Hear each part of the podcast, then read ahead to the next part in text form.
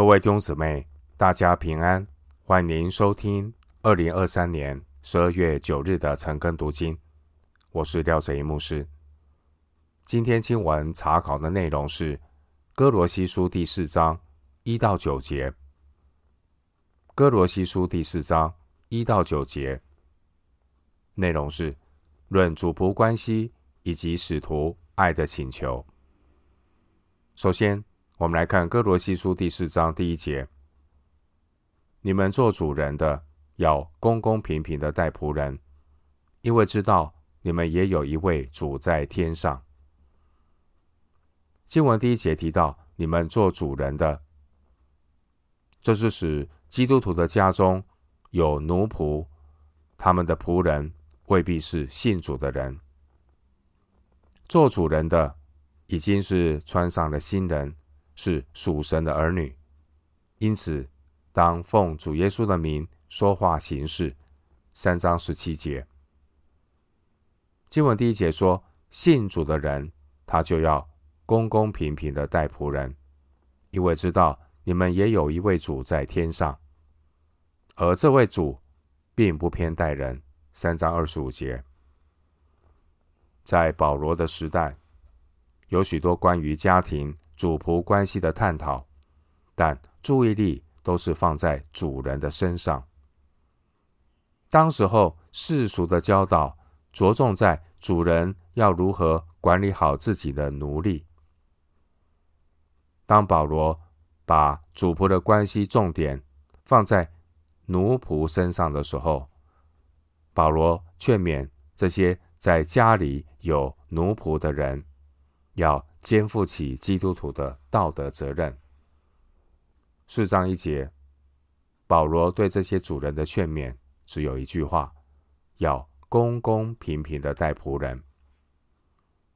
保罗的这个教导，在当时候看来非常不可思议，因为当时罗马时代的主人，他们对待奴仆的态度，普遍都是非常的傲慢、残忍。侮辱，而且是非常不人道。这些不信主的主人，他们乃是透过让仆人惧怕的手段来支配奴仆。这些做主人的认为，让奴仆害怕，会让这些做奴仆的百依百顺。这些主人以为，被惧怕比被尊重更安全。使徒保罗并没有要求这些做主人的基督徒，他们要释放家中的奴隶。保罗的教导是釜底抽薪。保罗提醒这些做主人的基督徒，要谨记在心的是，他们也有一位主在天上。最终有一天，人都要向主交账。因此，不管。主仆的关系是以奴隶的制度，或是现在雇佣的形式来呈现。基督耶稣都是主仆双方、劳资双方的主，因此主人或仆人对待彼此的态度，取决于他们自己和主耶稣基督的关系。回到今天的经文，《哥罗西书》第四章。二到六节，你们要恒切祷告，在此警醒感恩，也要为我们祷告，求神给我们开传道的门，能以讲基督的奥秘。我为此被捆锁，叫我按着所该说的话，将这奥秘发明出来。你们要爱惜光阴，用智慧与外人交往。你们的言语要常常带着和气，好像用盐调和，就可知道该怎样回答个人。经文四章二到六节，主题是祷告与劝勉。经文第二节是保罗劝勉教会要恒切祷告。教会是基督的身体，基督徒要常在祷告中与元首基督连结。这非常的重要。关于第二节恒切祷告的内容，包括要持定元首基督二章十九节；恒切祷告，包括要支取基督的丰盛一章十九节。透过恒切祷告，使基督可以在凡事上居首位一章十八节。基督徒需要恒切祷告，全身既然靠着耶稣基督，筋节得以相助联络，就因神大得长进。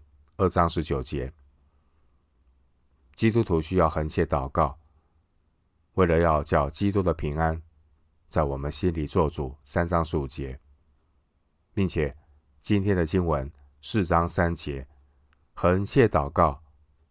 求神开传道的门。经文第二节说，在此警醒感恩，意思是，在祷告中警醒感恩。弟兄姊妹，只有在恒切的祷告中，教会才能够警醒感恩，在所信的道上恒心，根基稳固，坚定不移，不致被引动，失去福音的盼望。一章二十三节，经文三到四节，这是保罗请求哥罗西信徒为他代祷。使徒保罗，他是一个有属灵恩赐、口才和能力的使徒，但在保罗许多的书信中，保罗都会请求弟兄姐妹为他祷告。参考罗马书十五章三十节。以弗所书六章十九节，腓利比书一章十九节，哥罗西书四章三到四节，帖撒罗尼迦前书五章二十五节，帖撒罗尼迦后书三章一到二节。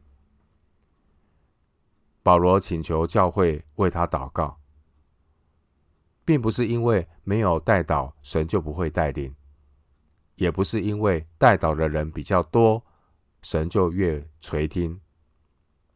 保罗之所以请求教会为他祷告，因为他知道神所要得着的是基督的身体，而不是一个超级肢体。保罗也是在基督的身体里，因此保罗他照着神的旨意，把他自己和同工们摆进到基督的身体里。保罗盼望所有的肢体。都借着同心的祷告，活在基督的身体里，在邻里合一的去征战，来建立基督的身体。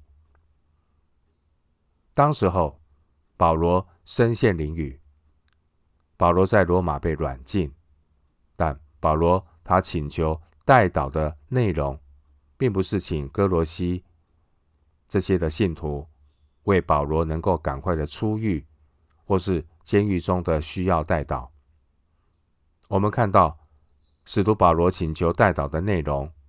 第三节，保罗说：“求神给我们开传道的门，能以讲基督的奥秘。”保罗自己很清楚他被囚的原因。第三节，保罗说：“我为此被捆锁。”保罗是为了传扬基督耶稣的福音被囚禁，然而。神仍然给保罗敞开了传道的门，借着保罗在狱中所写的书信，两千年来已经造就了无数主内的肢体。经文第四节说：“叫我按着所该说的话，将这奥秘发明出来。”第四节让我们看到一个被圣灵带领。被圣灵管制的仆人，神的仆人为主说话，既不多说，也不少说，而是如同第四节所说的，按着所该说的话，按着所该说的话。一个传福音的人，如果不是顺从圣灵的带领，必然会说出许多不该说的话，就无法成为神。恩言的出口，凡是体贴肉体的说话，该说的不知道要说，讨好人的话却是说了一大堆。凡是充满血气的话，不但无法阐明基督的奥秘，还会给魔鬼留下破口。弟兄姊妹，人的本性都是倾向体贴肉体说话，一吐为快，不肯受圣灵的约束，只想自己说个痛快。我们看到，连使徒保罗都需要别人为他的说话祷告。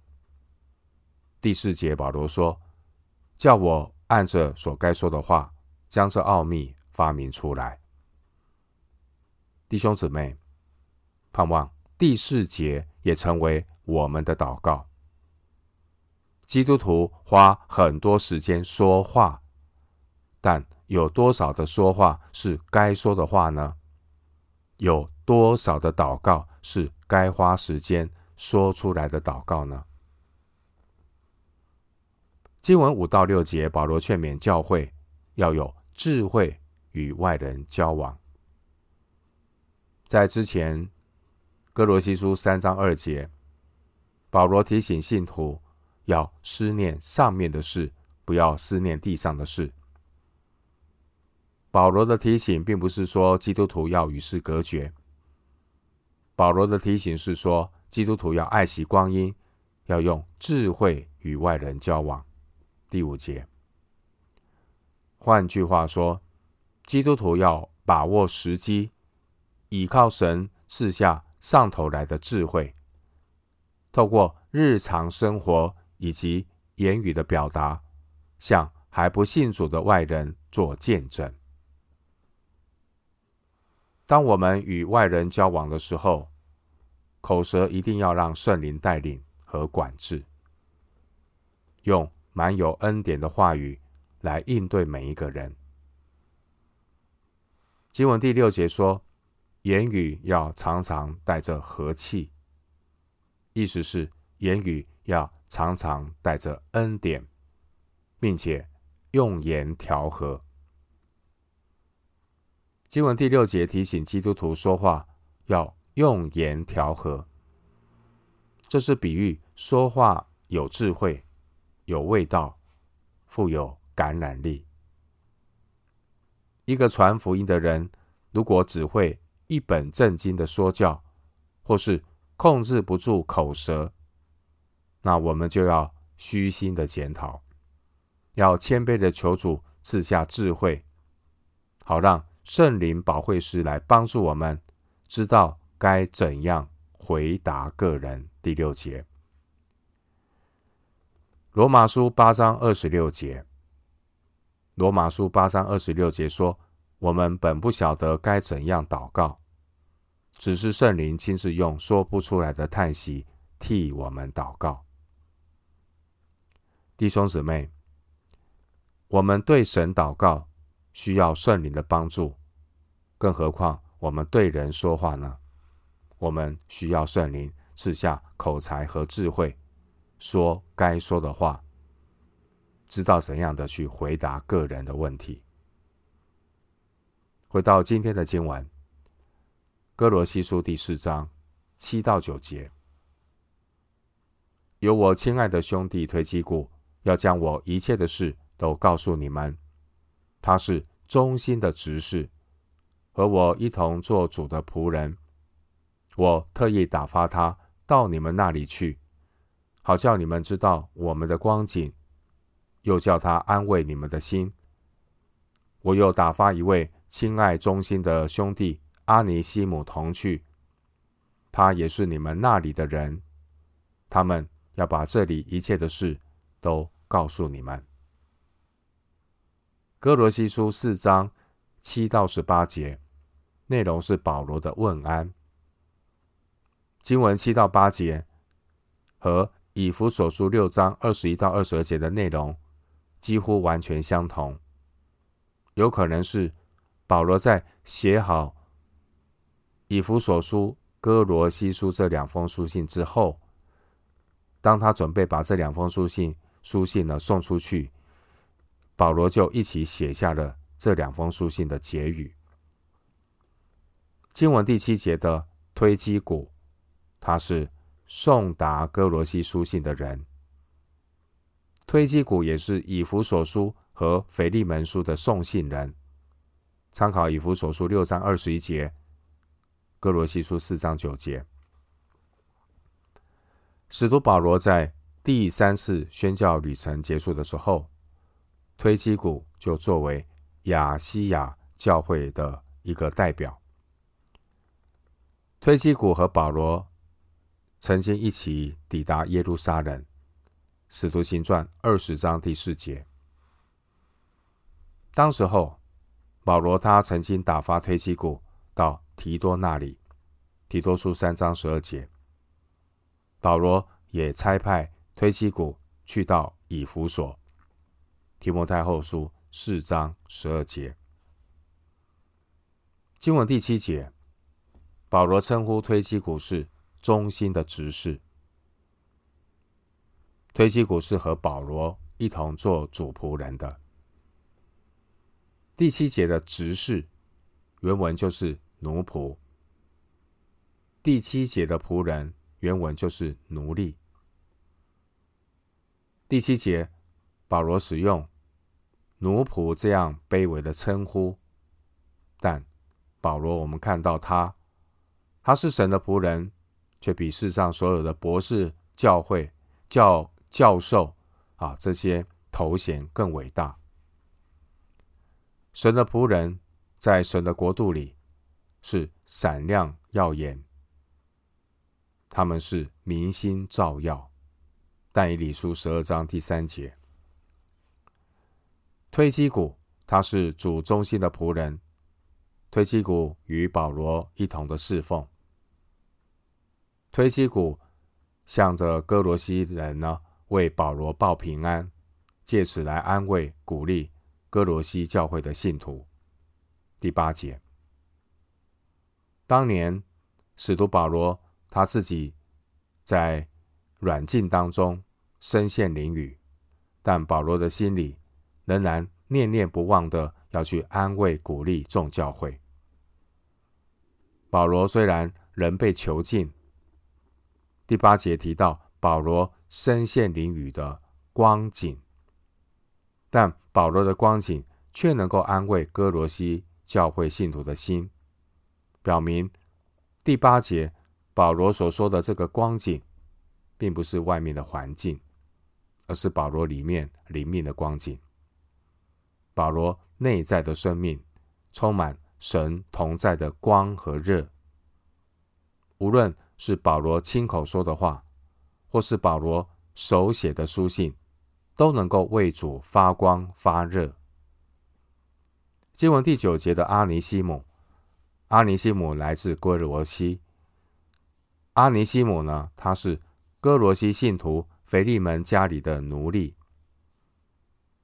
阿尼西姆过去曾经背着主人潜逃，后来阿尼西姆在罗马。遇见了保罗，因着保罗所传的福音，信主得救，成为主内的肢体。这一次，保罗也趁此机会打发阿尼西姆回去，并且呢，保罗请求腓利门接纳并原谅阿尼西姆。腓利门书八到十九节。因此，腓利门书很可能是保罗同时间请推基古。送去给歌罗西的腓利门，在歌罗西书信的结尾，今天的经文让我们看到令人感动最美丽的风景。这令人感动最美丽的风景，就是环绕在保罗身边的这些童工、这些弟兄姐妹。神国里，在神的国度里，我们看到最美丽的风景。透过今天的书信，神国度里面这美丽的风景，有奋不顾身为福音作监、为教会付出祷告和关怀的使徒保罗；在神国度里面，这美丽的风景有患难见真情的保罗好同工推基古；在神国度里面，这美丽的风景有保罗为阿尼西姆。令人窝心感动的安排，这些都是在基督耶稣里的爱的故事，而这爱是在我们主基督耶稣里的。我们今天经文查考就进行到这里。愿主的恩惠平安与你同在。